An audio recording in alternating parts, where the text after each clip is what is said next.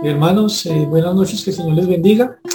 Si les parece, vamos entonces a orar ahora por el tiempo de estudio de la palabra. Les pido por favor que oremos juntos. Oramos. Señor Dios y Padre Santo, buenas noches. Y gracias, Padre Celestial, por tu misericordia. Al decir, Señor Celestial, gracias por tu misericordia. No intentamos ser corteses, no queremos, Señor Celestial, emplear palabras que sabemos que nos has enseñado tú, pero que han perdido su valor. Te damos gracias por tu misericordia,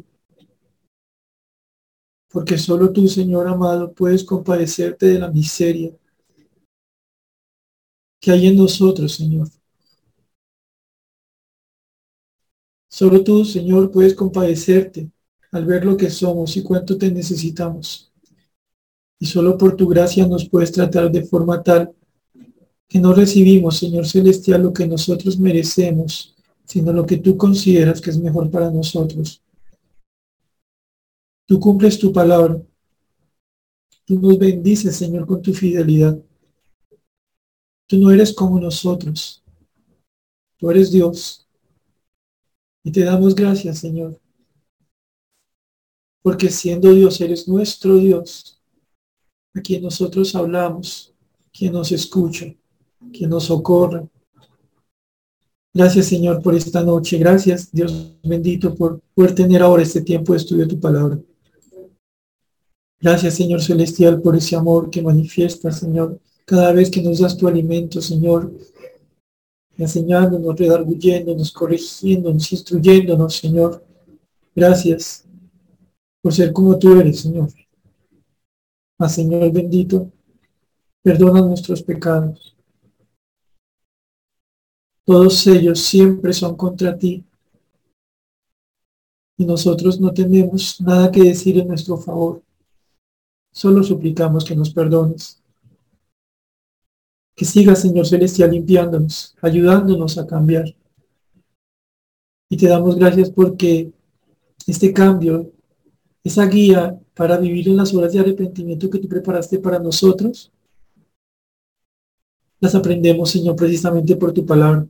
Así que te pedimos que nos enseñes, que nos hables, que quites la pesadez, incluso aquella que es normal, producto de un día de trabajo, Señor, pero también aquella que puede resultar de malestar en el alma, de, de cansancio, la monotonía y demás cosas que tú conoces.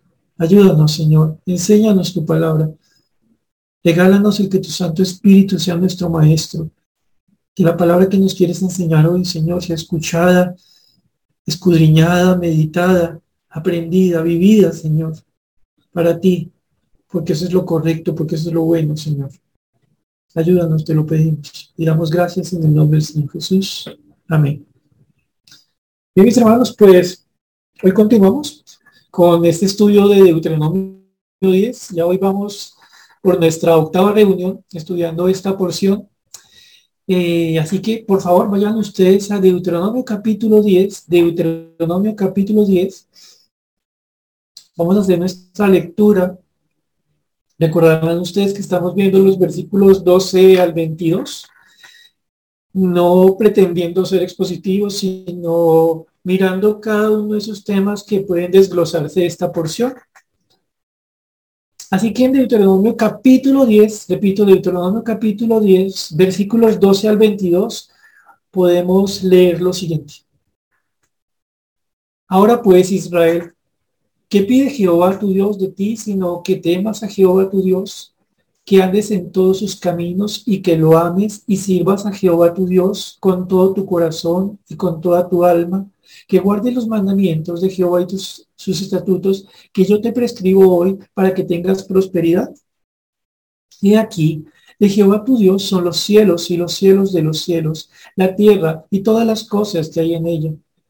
Solamente de tus padres se agradó Jehová para amarlos y escogió su descendencia después de ellos a vosotros, de entre todos los pueblos, como en este día. Circuncidad pues el prepucio de vuestro corazón y no endurezcáis más vuestra cerviz. Porque Jehová vuestro Dios es Dios de dioses y Señor de señores, Dios grande, poderoso y temible, que no hace acepción de personas ni toma cohecho, que hace justicia al huérfano y a la viuda, que ama también al extranjero dándole pan y vestido. Amaréis pues al extranjero porque extranjeros fuisteis en la tierra de Egipto. A Jehová tu Dios temerás, a él solo servirás, a él seguirás y por su nombre jurarás. Él es el objeto de tu alabanza y él es tu Dios que ha hecho contigo estas cosas grandes y terribles que tus ojos han visto. Con setenta personas descendieron tus padres de Egipto, y ahora Jehová te ha hecho como las estrellas del cielo en multitud. Soy recordar, mis hermanos, que nosotros, eh, la reunión antepasada, estuvimos hablando un poquito sobre esta consecuencia que el Señor da eh, de la bendición a quienes como una manifestación de una correcta, de una genuina relación con Él, lo temen, andan en todos sus caminos, le aman, le sirven, guardan sus estatutos. El Señor prometió a su pueblo en, este momento que quienes tal cosa hacía, que quienes tenían una genuina fe manifiesta de esta forma, podrían contar con la prosperidad de Dios, con el bien de Dios. ¿Por qué? Como lo veíamos la vez pasada, porque cuando hablamos de este bien, de esto que es bueno, de esto que es próspero, estamos viendo del cumplimiento de las finalidades para las cuales Dios hace las cosas. Hablábamos a grandes rasgos, por ejemplo, sobre cómo el Señor califica constantemente, hablando de las diferentes cosas que crea en la semana de la creación, que esto es bueno, que esto es bueno, y una gran síntesis es bueno en gran manera. ¿Por qué? Porque cada cosa que el Señor hizo en el tiempo de la creación cumplía la finalidad para la cual Dios creó esas cosas. De la misma manera, cuando nosotros pensamos en el pueblo de, Israel, cuando el Señor aquí le está prometiendo eh, esta prosperidad, nosotros nos damos cuenta, estando este pueblo por entrar a la tierra prometida, que el Señor va a cumplir una finalidad para la cual creó, para la cual llamó, para la cual escogió este pueblo. Darle entrar a una tierra que no era la tierra de ellos, para en medio de esa tierra mostrarse a otras naciones cumplir las promesas que había dado a los patriarcas. Entonces, cuando nosotros pensamos, terminando este muy breve resumen, en la idea de prosperidad como promesa de Dios, aquel que guarda sus mandatos, que le ama, que le teme y todo esto que hemos charlado, lo que estamos hablando es que Dios puede cumplir el propósito para el cual toma a los suyos. Entonces, no tiene nada que ver con que la prosperidad sea el corazón caprichoso diciéndole, Señor, ya me porté bien, ahora dame lo que yo quiero. No, el corazón que se rinde a Dios y que rindiéndose a Dios haya la alegría de estar en la voluntad de Dios. El corazón, la vida prosperados son aquellos que están tan absolutamente apegados a su Señor que se gozan en lo que su Señor les da que anhelan lo que su Señor tiene para ellos, aquello para lo cual les tomó.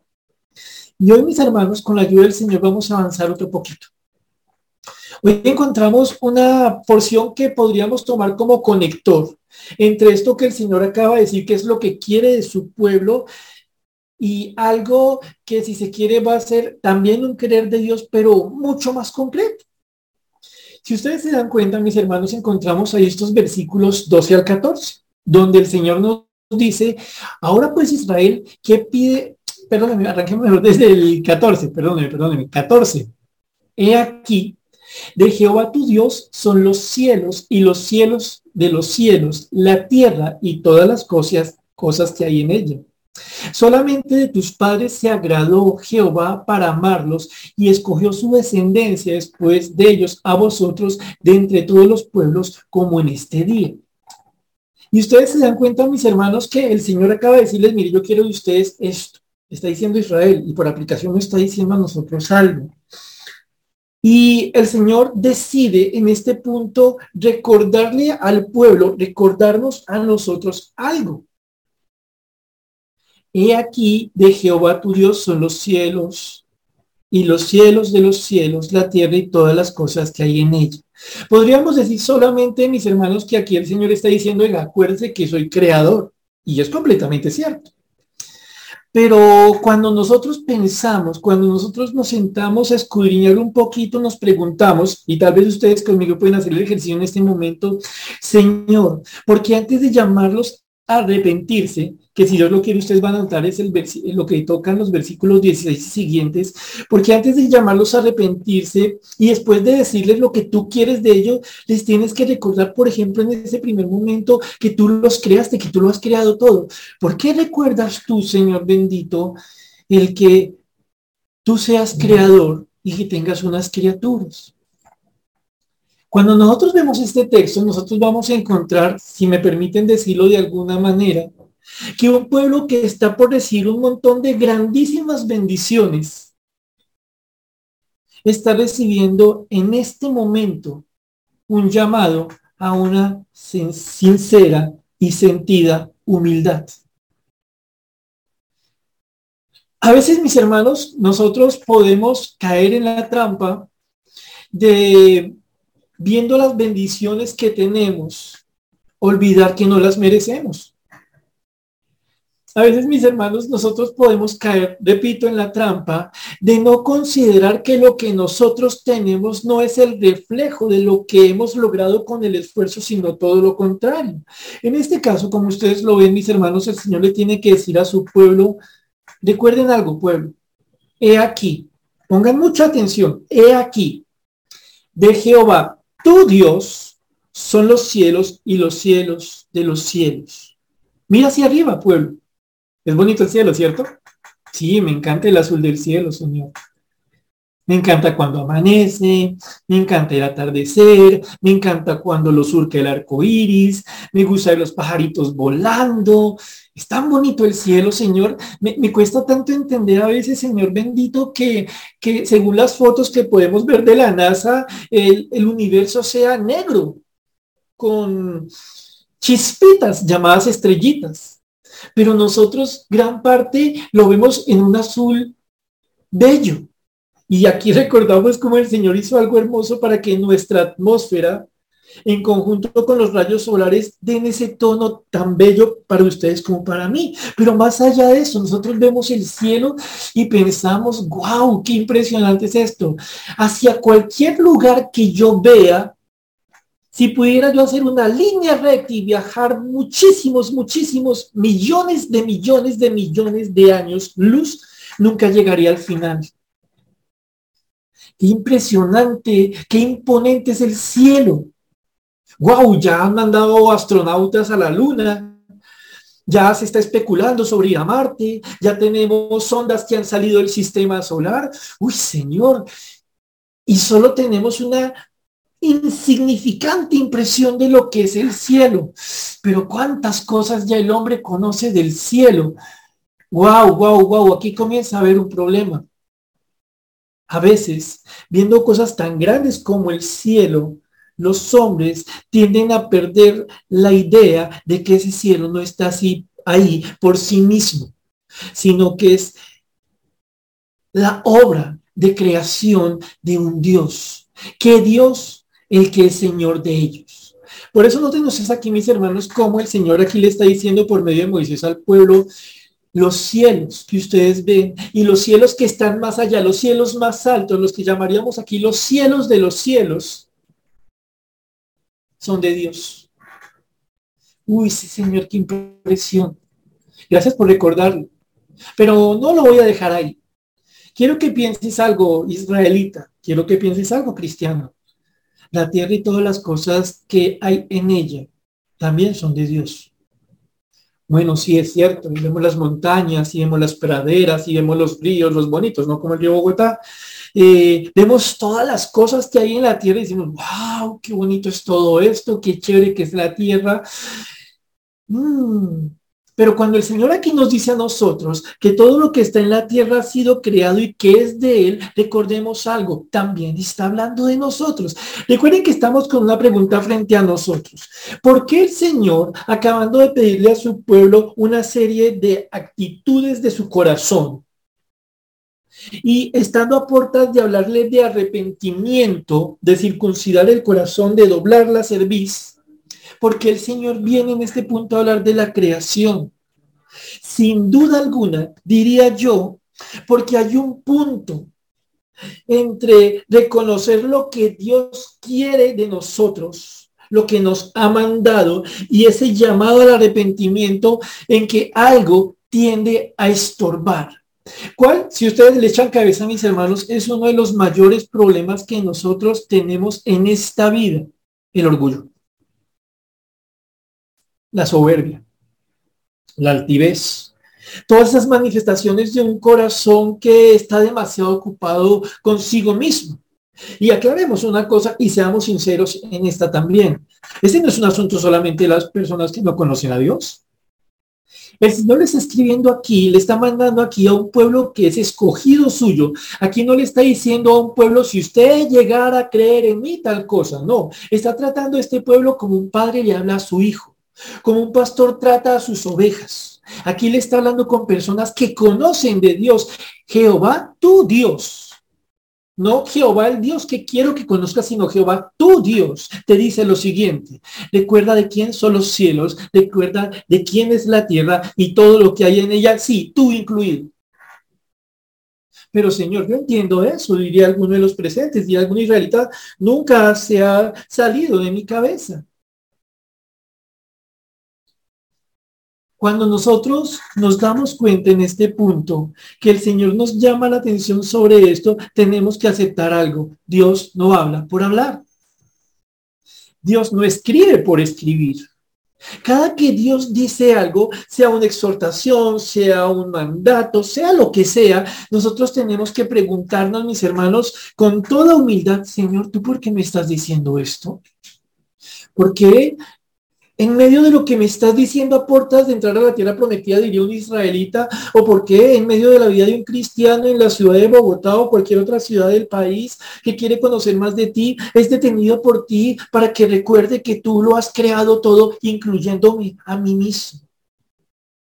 Y es que no solo está aquí, está en muchas otras porciones, pero acompáñenme un momentico un par de citas donde esta realidad de ser creados es muy importante de recordar. Vamos un momentico, mis hermanos, a Nehemías capítulo 9, Nehemías capítulo 9, versículo 6.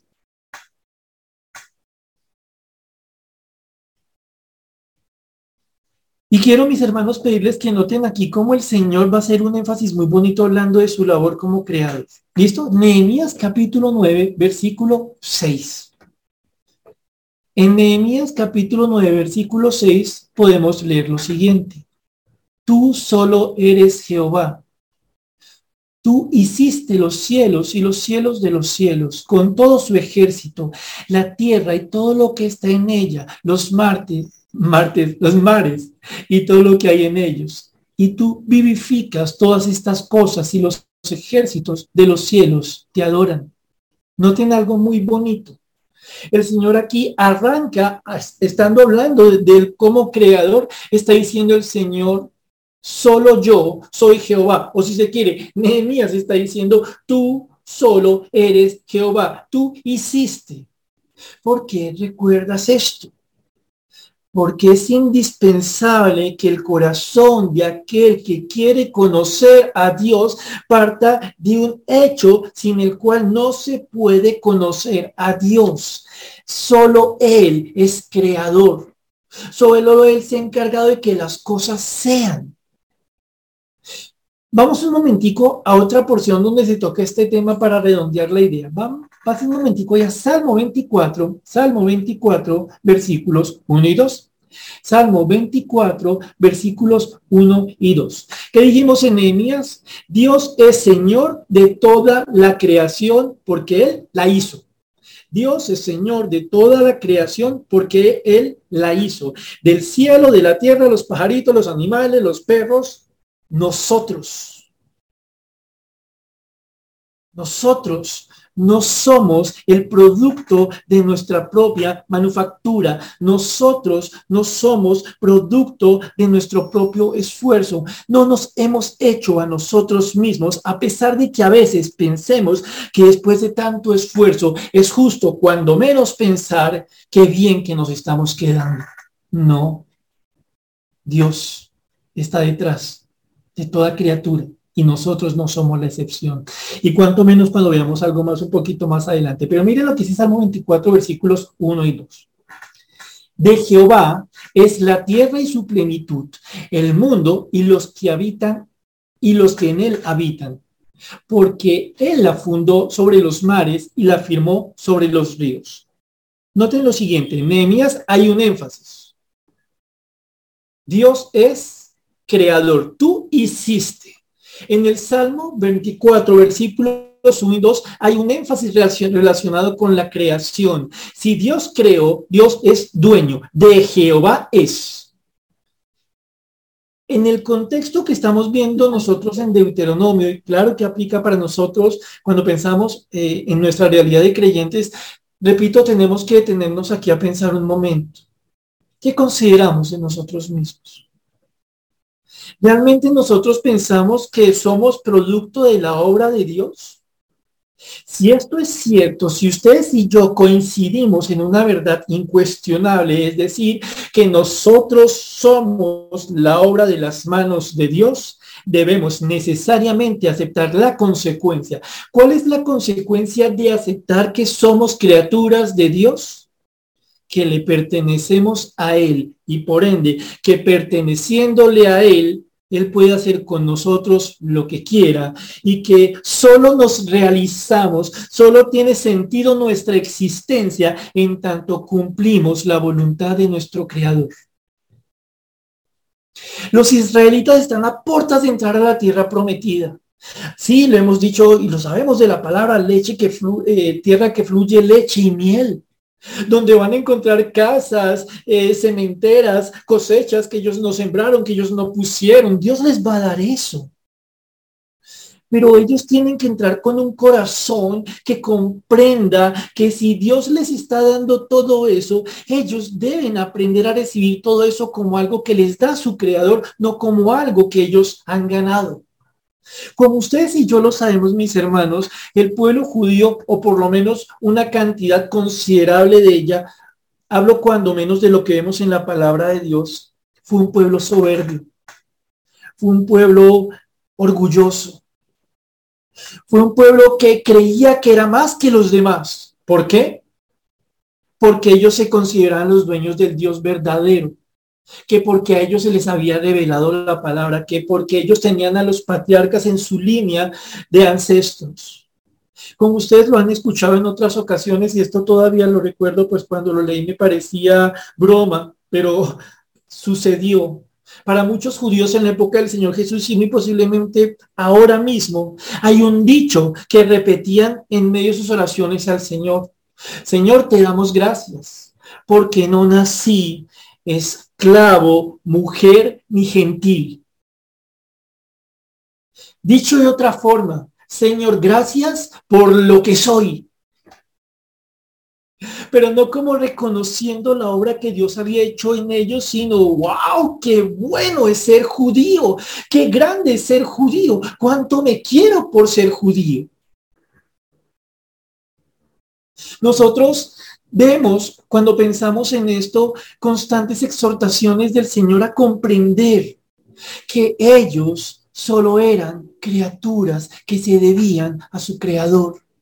Pero lo olvidaron. Apenas entran a la tierra prometida, comienzan a hacer sus alianzas, a casarse con quien no debían, a hacer lo que a ellos les parecía, porque aunque tal vez aceptaban que ellos eran creación de Dios, habían olvidado la segunda parte de ser creación de Dios. Y es que, como lo dijimos hace un momento, viendo el Salmo 24, versículo 1 especialmente, el que es criatura de Dios entiende que le pertenece a Dios y que por ende no hay espacio para su propia voluntad, sino la voluntad de su creador. No hay espacio para la vanagloria, para el orgullo, para sentirse más que los otros. Claro, seamos francos, mis hermanos, estamos en un mundo en el que la xenofobia, en el que la moral lo extranjero está creciendo por todos lados, ¿cierto? Nosotros pensamos que era un fenómeno, pues no sé, de Europa más que todo y muy de la época de, antecedentes de, la Segunda Guerra Mundial, ¿no? Eh, eh, eh, estos diferentes países que, asumieron que eran la raza especial, los alemanes, los japoneses, los italianos en cierta medida, cada uno se creía la mejor raza y ustedes conocen cómo desde esta perspectiva ellos van a maltratar a los demás. Y pensamos que eso se quedó un poquito allá atrás. Pero mis hermanos, hoy día nosotros escuchamos en las noticias que personas en Chile se levantan a, perdónenme la expresión, a levantar venezolanos. ¿Qué, hacen acá? Aquí en Colombia lo hemos visto o no. Nosotros vemos en la actualidad algo que, suena dramático, que, que uno dice eso no puede estar pasando, pero que está pasando. Un movimiento no pequeño en los Estados Unidos de personas que se proclaman los buenos americanos o los buenos estadounidenses, es decir, aquellos que son cristianos y blancos. Sí, mis hermanos, en medio de creyentes en Estados Unidos hay xenofobia hacia extranjeros. Y uno dice, Señor, en la actualidad se está notando un creciente amor por uno mismo, un creciente olvido de que aquel que es creado por Dios debe entender que lo único bueno que tiene es que Dios lo creó y que debe buscar la voluntad de su Señor. Sí, mis hermanos. Pero quiero traerlo un poquito más cercano a nosotros. Mano, eh, tal vez usted esté tomando nota, tal vez esté escuchando con calma, Dios quiera que sea así, pero quiero invitarle a que haga una pausita, una pausita pequeñita, que hagamos una pausita pequeñita. No lo anote, solo por favor contéstelo en su alma, ahí delante del Señor. ¿Qué impacto tiene para su vida saber que usted es una criatura de Dios? Ojo, no le estoy preguntando qué es salvo, eso lo vamos a ver más adelante. Por ahora, solo una pregunta sinceramente allá en el alma, a solas delante de Dios. ¿Qué relevancia tiene para su vida? ¿Qué relevancia tiene para mi vida saber que yo soy una criatura de Dios? Tal vez a usted le pase lo que me podría estar pasando a mí o a cualquier otro, y es que tengamos que contestar allí en el alma sinceramente, hermano, yo no pienso mucho en eso. Yo sí creo que soy creado, pero no he pensado mucho en que por ser creado me deba completamente a Dios. Pero si recordamos lo que acabamos de leer, el que es creado por Dios sabe que le pertenece a Dios y que no hay espacio para su propia voluntad. Nada está por encima del creador en aquel que reconoce que es una criatura. Si ustedes se dan cuenta, mis hermanos, estamos en un mundo que, como dijimos hace un momento, es completamente adverso ante esta realidad. Les repito, ya hay cristianos que, están vanagloriándose de su ser cristiano y de su raza. Pero a nosotros nos corresponde preguntarnos en la actualidad, a sabiendas que debemos andar en la voluntad de Dios todos los días, ¿qué impacto tiene para mí saber que Dios me creó y que, que Él es mi dueño? ¿Cierto? Es una buena pregunta. Claro, yo entiendo que para algunas personas este tema de la creación debe entenderse más en términos de como yo soy criatura de Dios, entonces tengo que cuidar muy bien mi cuerpecito, sacar buenos músculos, eh, el cabello, eh, si tocar lentes, que el pantalón quede bonito, que orme, que esto y aquello, u otros, incluyendo cristianos, tenemos que, que cuidar mucho más al mundo, tenemos que afiliarnos a Greenpeace cristiano, cosas por el estilo. Y si nos damos cuenta para algunas personas, el aceptar la realidad de la creación se ha vuelto un enfocarnos en la creación y no en el creador. Hay personas en la actualidad que están mucho más preocupadas por qué va a pasar con diferentes especies, con el agujero en la capa de ozono, con el calentamiento global, que cómo está mi relación con Dios, que Dios, el Dios que me creó. ¿Lo han visto? ¿Han visto las multitudes que salen a marchar exigiendo que no se usen más aerosoles? Pero el absoluto silencio que está en términos de ¿cómo estás tú con el Dios que te creó? Entonces, estamos aquí analizando brevemente por vía de preguntas cómo el Señor está poniendo a su pueblo a pensar en que Él es el creador, el creador de todo, arrancando por nosotros mismos. Y hemos visto entonces una primera consecuencia. Recuerden algo que estamos viendo los versículos antecedentes.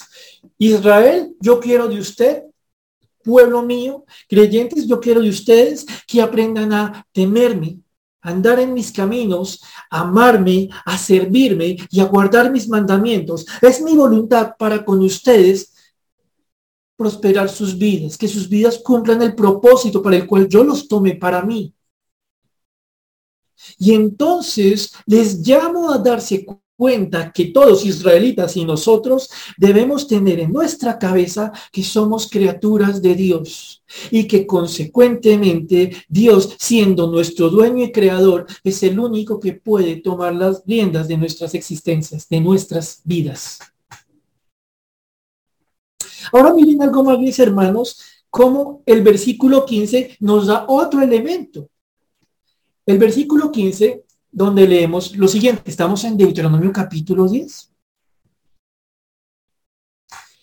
Solamente de tus padres se agradó Jehová para amarlos y escogió su descendencia después de ellos a vosotros de entre todos los pueblos como en este día.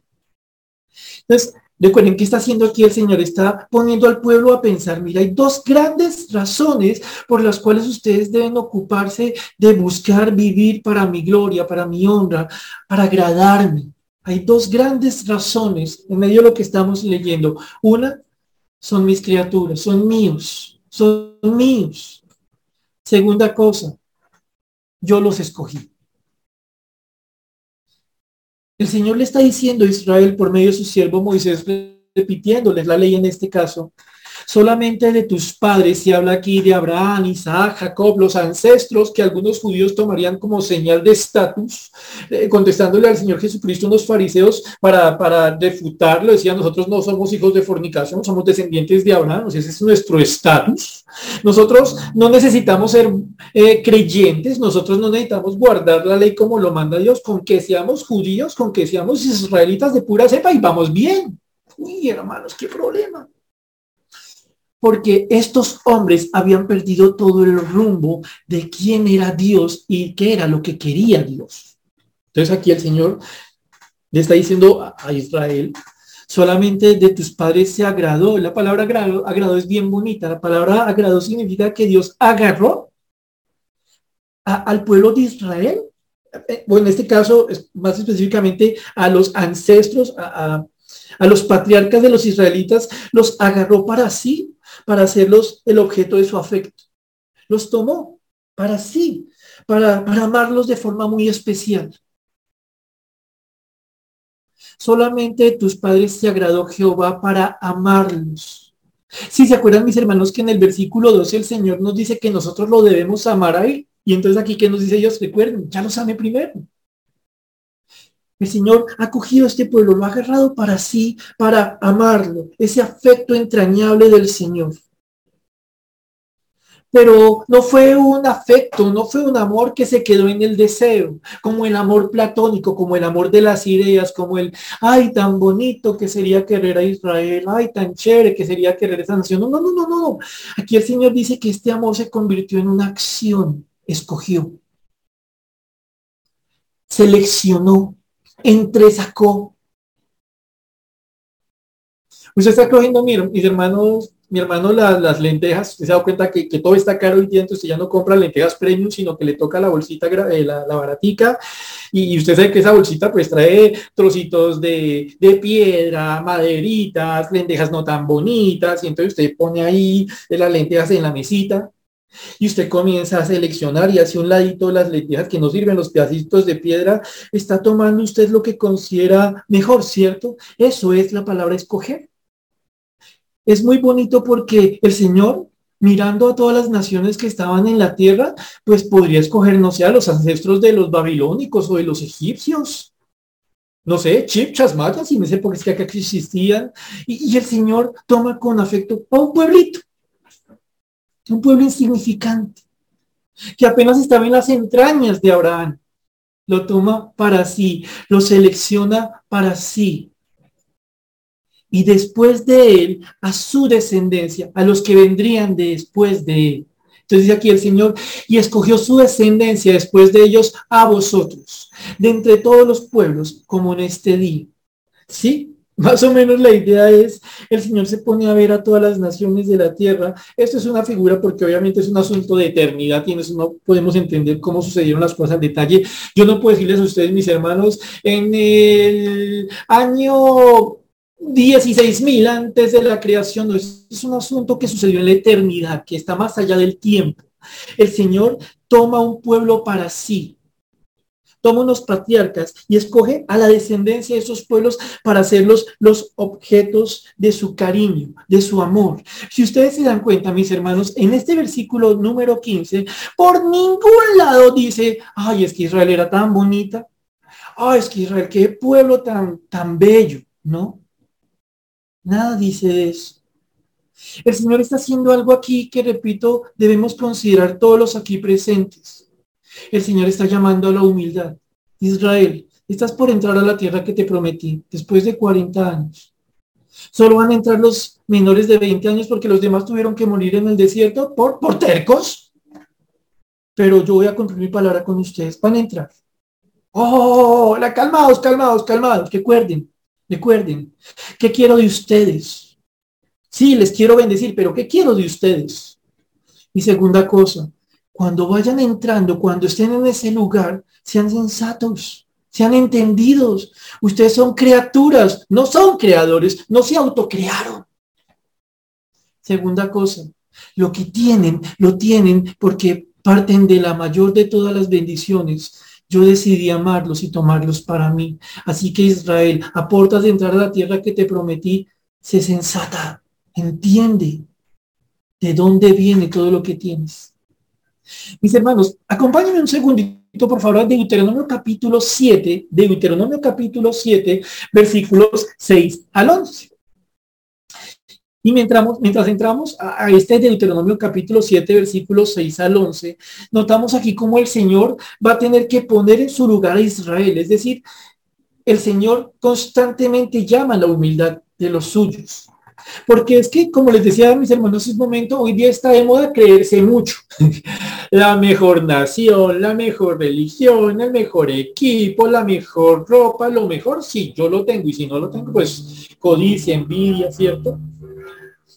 Recordaba a mis hermanos, y tal vez ustedes también lo recuerdan, la historia de, este señor que se llama, bueno, eh, un personaje y un mito que se llamaba Narciso.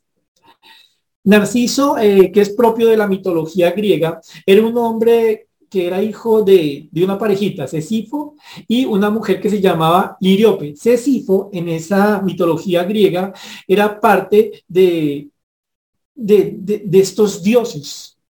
Era el dios de un río, de esta mitología griega.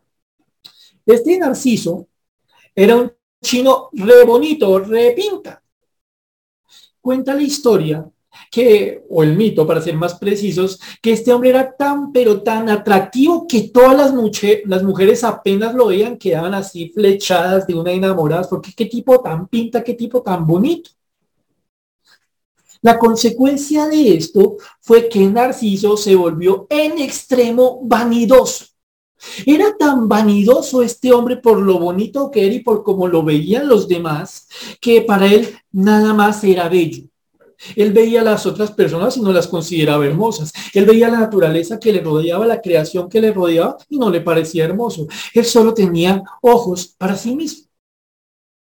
Cuenta este mito que un día Narciso iba eh, por ahí cazando ciervos en el bosque y que apareció una ninfa una figura de la mitología griega, y lo mira, esta ninfa se llamaba Eco, y, lo mira y que traga, pero traga, traga a este señor, de este Narciso.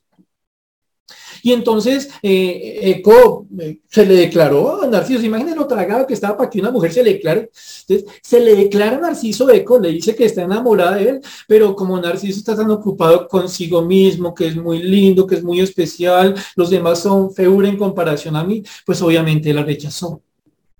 Eco entonces, que es una ninfa, toda decepcionada, toda despechada, y le cuenta a Némesis, que es la diosa de la justicia y la venganza en esto de, la mitología griega, según leía. Y entonces esta, esta diosa, con minúscula, y recuerden, estamos hablando de mitología, se le salta la piedra contra Narciso y decide que se va a vengar. Y entonces hace que un día Narciso se acerque a un pozo de agua, o mejor, a un arroyito.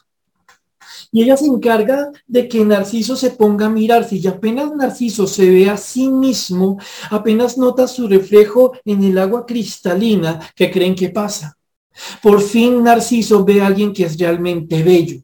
Por fin Narciso está viendo la belleza en su máximo esplendor. Narciso se está mirando a sí mismo.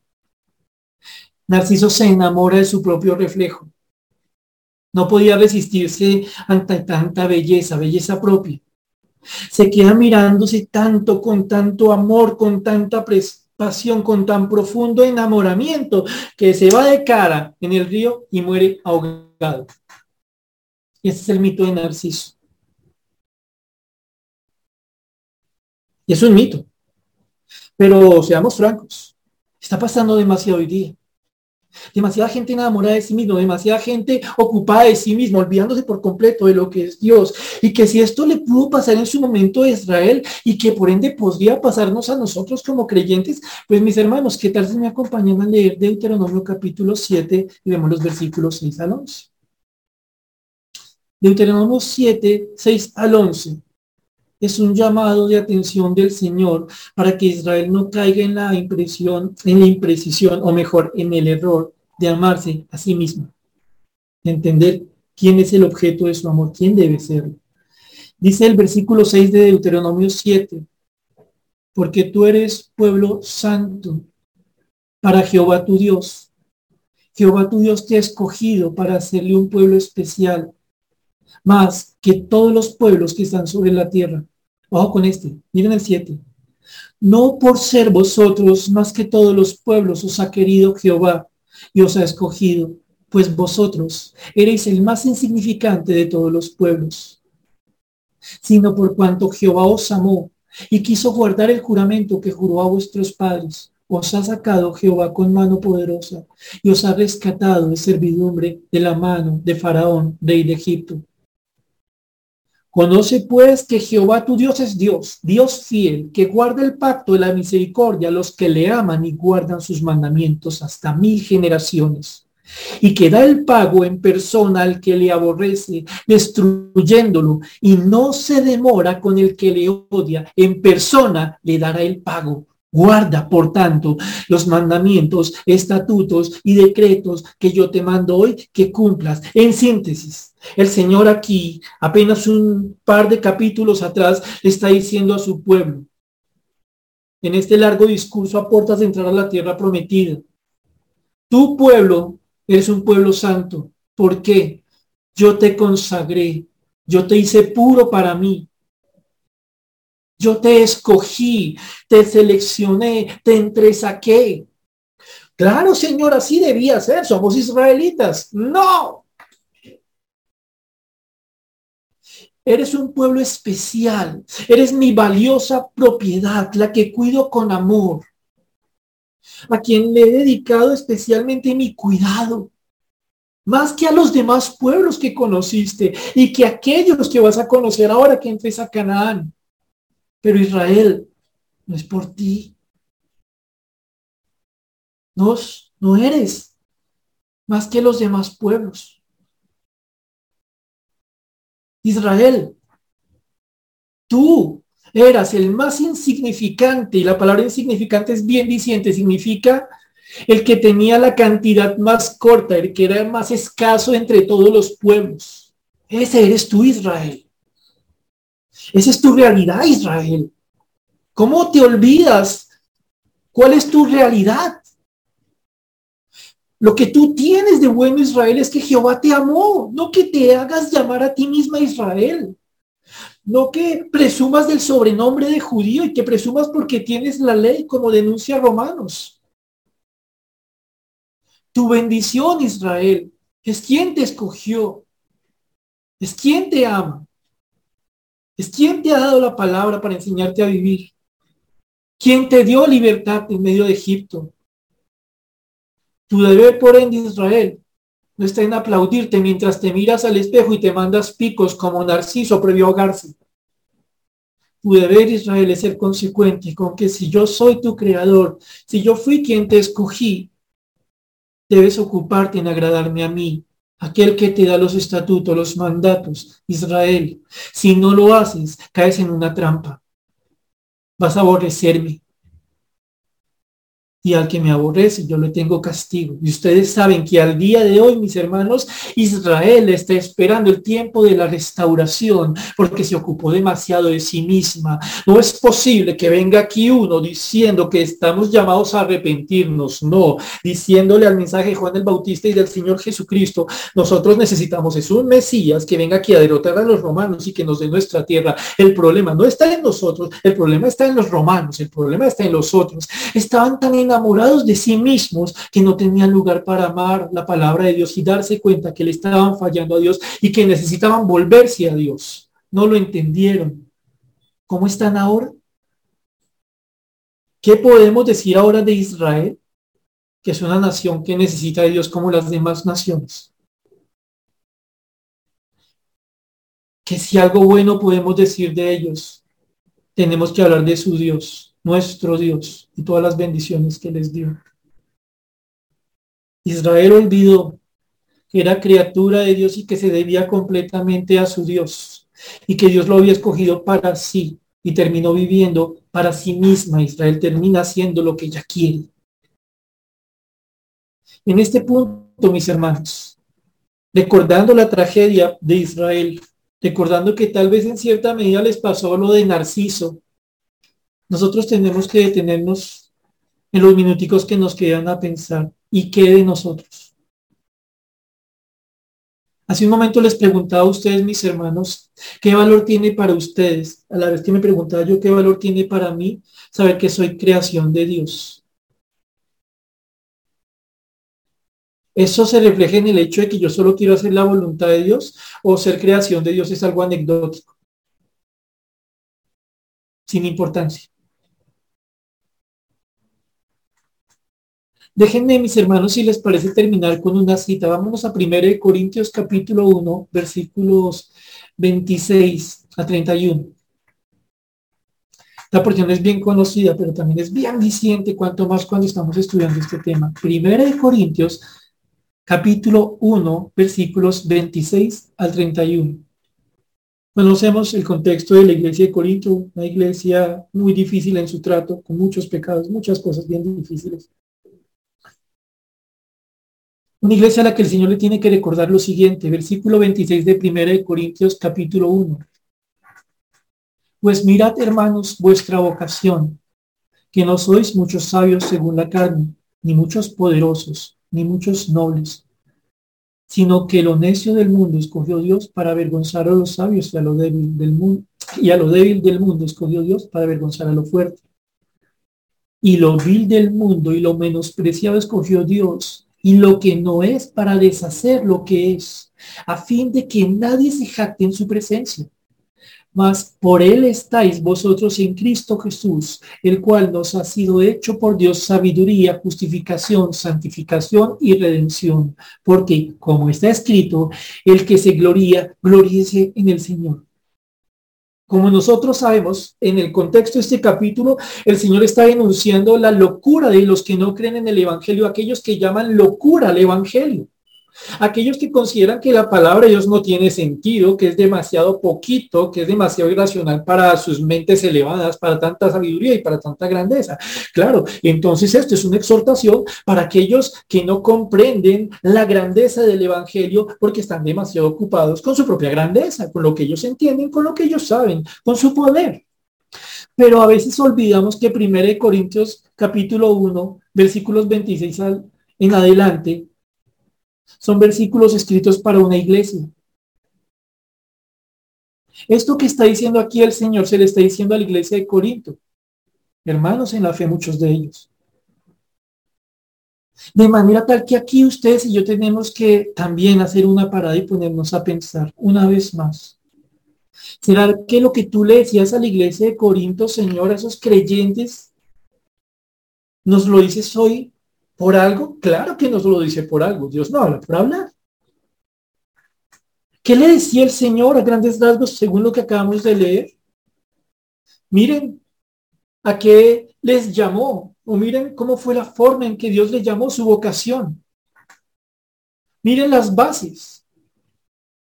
No, pues Señor, tú sabías que yo iba a ser un cristiano rey judicioso, que iba a ser buen trabajador, que iba a ser buen empresario, que iba a ser buen siervo, que esto y aquello. No, nada que ver con eso. Nada que ver con eso. Miren incluso mis hermanos que lo que dice el Señor en el versículo 26 dice, pero mirad, hermanos, vuestra vocación, que no erais, no dice eso, es tiempo presente el verbo, no sois. No sois, no somos sabios, según la carne, ni poderosos, ni nobles. No, ni lo fuimos ni lo somos. Por eso creo yo, mis hermanos, que terminar en esta porción es importante para nosotros. Porque a veces, mis hermanos, nos pasa algo. Bueno, espero que a ustedes no. Nosotros hablamos mal de nosotros en pasado. Nosotros eh, nos damos leña a nosotros mismos sobre nuestra conducta en pasado. Y entonces cuando estamos testificándole a otras personas, nosotros decimos, eh, yo era grosero, toma trago, yo era, yo era, yo era, yo era, más ahora conocí al Señor. Y, y pareciera, según el relato que se da al momento de testificar, pues que esta persona ya es perfecta. Porque solo habla de lo que era, era, era, era. O sea, sí, dicen por ahí que los cristianos pecan, pero la verdad, mis hermanos, si algo extraña a uno en un testimonio cristiano, es que la persona reconozca que está batallando en la actualidad. O lo hablamos de una forma tan genérica, tan sin rostro, tan impalpable como en una nube, Claro, no se trata aquí de que andemos delante de todo el mundo diciendo contra qué luchamos, pero no sé si a ustedes les ha pasado, mis hermanos, que a veces, hablando de nuestro presente, casi que nos sentimos buenos. Casi que decimos, con razón me sanó el, con razón me sanó el Señor, con razón me salvó el Señor, pues con este cristianote, pues, ¿cómo no me iba a salvar? Pero aquí el Señor le está diciendo a la iglesia de Corinto, no sois sabios, poderosos ni nobles. ¿Qué somos? ¿Qué somos? Presente, presente, ahora.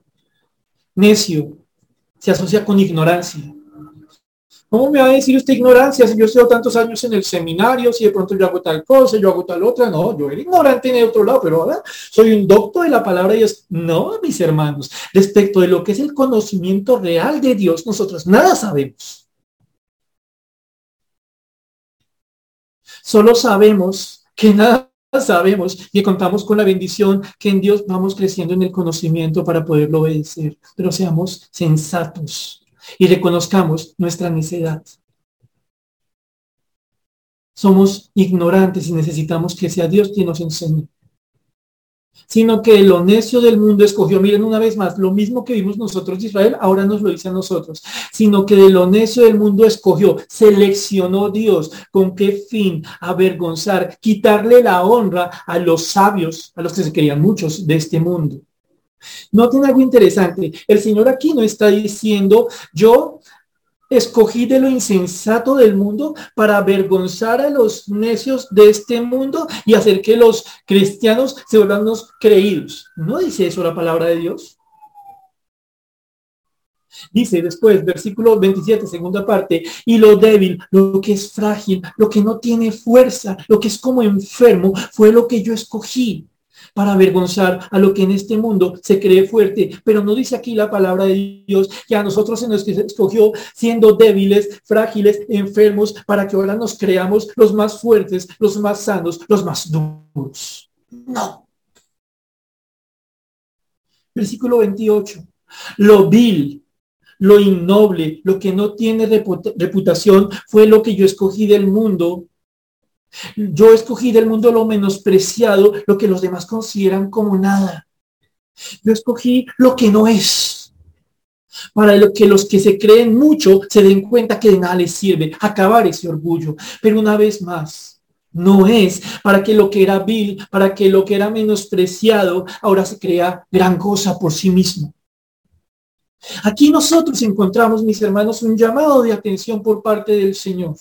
Gloria a Dios por aquello de lo que Él nos libró.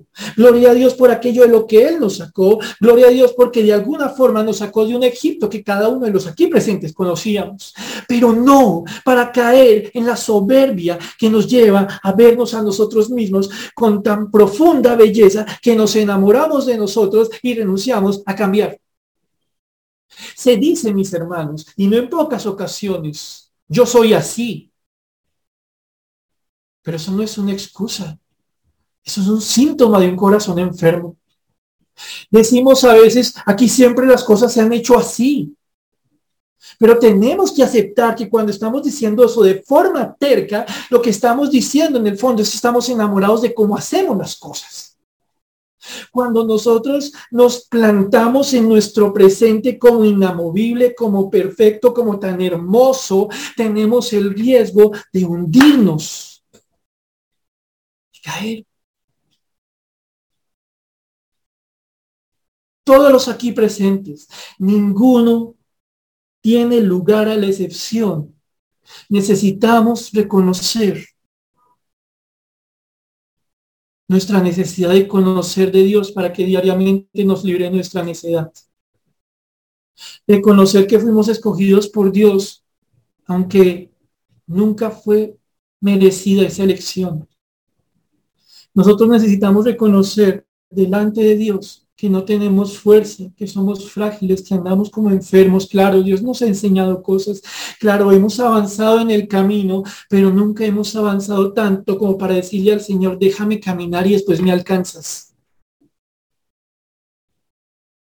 Delante de nuestro Señor, por nosotros mismos no tenemos ninguna reputación. Delante de nuestro Señor, por nosotros mismos, tenemos que reconocer que por nosotros mismos debiéramos ser menospreciados dice el versículo 29, a fin de que nadie, y nadie es nadie, se jacte en su presencia, y esto no excluye a los creyentes. Debo repetir aquí, mis hermanos, que cuando pensamos en este versículo que estamos viendo ahí en, en, en capítulo 10, creo que el Señor nos está diciendo, hagamos una pausa, detengamos, me refiero específicamente a la Iglesia Bautista Getsemaní Castilla. ¿Cómo los vemos a nosotros mismos, mis hermanos? Como una iglesia muy grande, como una iglesia con muchos siervos, como una iglesia con mucho conocimiento de la palabra, como muy fuertes. ¿Qué tenemos nosotros que no nos haya dado Dios? ¿Cuántos segundos podríamos existir como iglesia si no fuese porque Dios nos sustenta a nosotros? Me refiero a todos mis hermanos que son siervos en este momento. ¿Cuánto podría servir usted a Dios sin Dios? ¿Cierto que no se puede? Me refiero a los padres, a las madres. Seguramente con el Señor aprendió usted muchas cosas. Cómo tratar a su esposa, cómo tratar a su esposo, cómo tratar a sus niños. Pero ¿lo aprendió por usted mismo? ¿Lo puede hacer por usted mismo? ¿Acaso nosotros por momentos nos parecemos mucho a los israelitas, orgullosos, soberbios, vanagloriosos en lo que hemos recibido como si no lo hubiéramos recibido? Por mi parte, yo creo que muchas veces me ha pasado eso. ¿Cuánto quisiera que a ustedes no les hubiera pasado? Es posible que sí. Y entonces el Señor, versículo 31, deja las cosas en su lugar. Para que, como está escrito, el que se gloria, gloriese en el Señor. Gloriarnos en quién es nuestro Señor, quién nos creó, quién nos escogió para sí, quien nos ha venido enseñando y a la vez nos permite ver cuánto nos falta por aprender quien nos ha dado fuerza cada vez que lo hemos necesitado, a la vez que nos recuerda que somos tan frágiles como para no poder vivir un instante sin Él. Quien nos dice en últimas, es bueno que nos detengamos y recordemos cuánto nos debemos a Dios y cuánto necesitamos de Dios.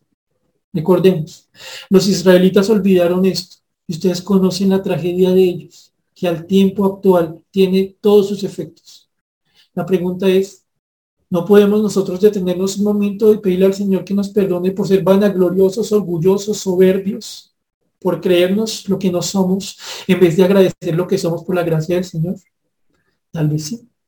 Así que vamos a orar, mis hermanos, eh, terminando, después de lo cual vendrá un himno, pero oremos por ahora. Señor bendito y Padre, te damos gracias por la bendición que tenemos esta noche, Señor Celestial, de escuchar tu palabra de ponernos a pensar en el hecho de que tú nos creas y las consecuencias de ello. Somos tuyos. Y nuestra existencia solo tiene sentido en tu voluntad. Pero no solo somos criaturas tuyas. Ahora somos tuyos, de tu familia, tus hijos, tus escogidos, Señor. Y no porque nosotros tuviéramos algún mérito, porque no lo teníamos en verdad éramos lo más insignificante y vil. Pero tampoco ahora, Señor bendito, hay mérito en nosotros.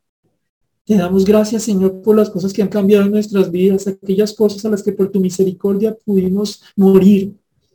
Pero queda mucho, Santo.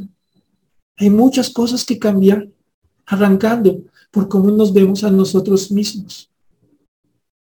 Porque creemos de nosotros ahora mismo no solo como individuos, sino como iglesia, Señor. Y nosotros tenemos que pedirte perdón, porque sabes tú de qué manera, Señor. Hemos dejado sin ninguna importancia la realidad de que somos tus criaturas. Y no hemos entendido, Señor, que todavía estamos siendo moldeados por ti, aunque escogidos por ti. No somos dignos de selección, Señor. Regálanos, Dios bendito, comprender quién eres tú para entender quiénes somos nosotros y la inmensa necesidad que tenemos de ti. Por favor, ayúdanos finalmente, te pedimos a comprender algo. Nuestra única honra, nuestra única alegría está en tu persona, en tu, santa misericordia y en nosotros, porque por nosotros nada somos. Gracias Señor por tu palabra en el nombre de Jesús. Amén.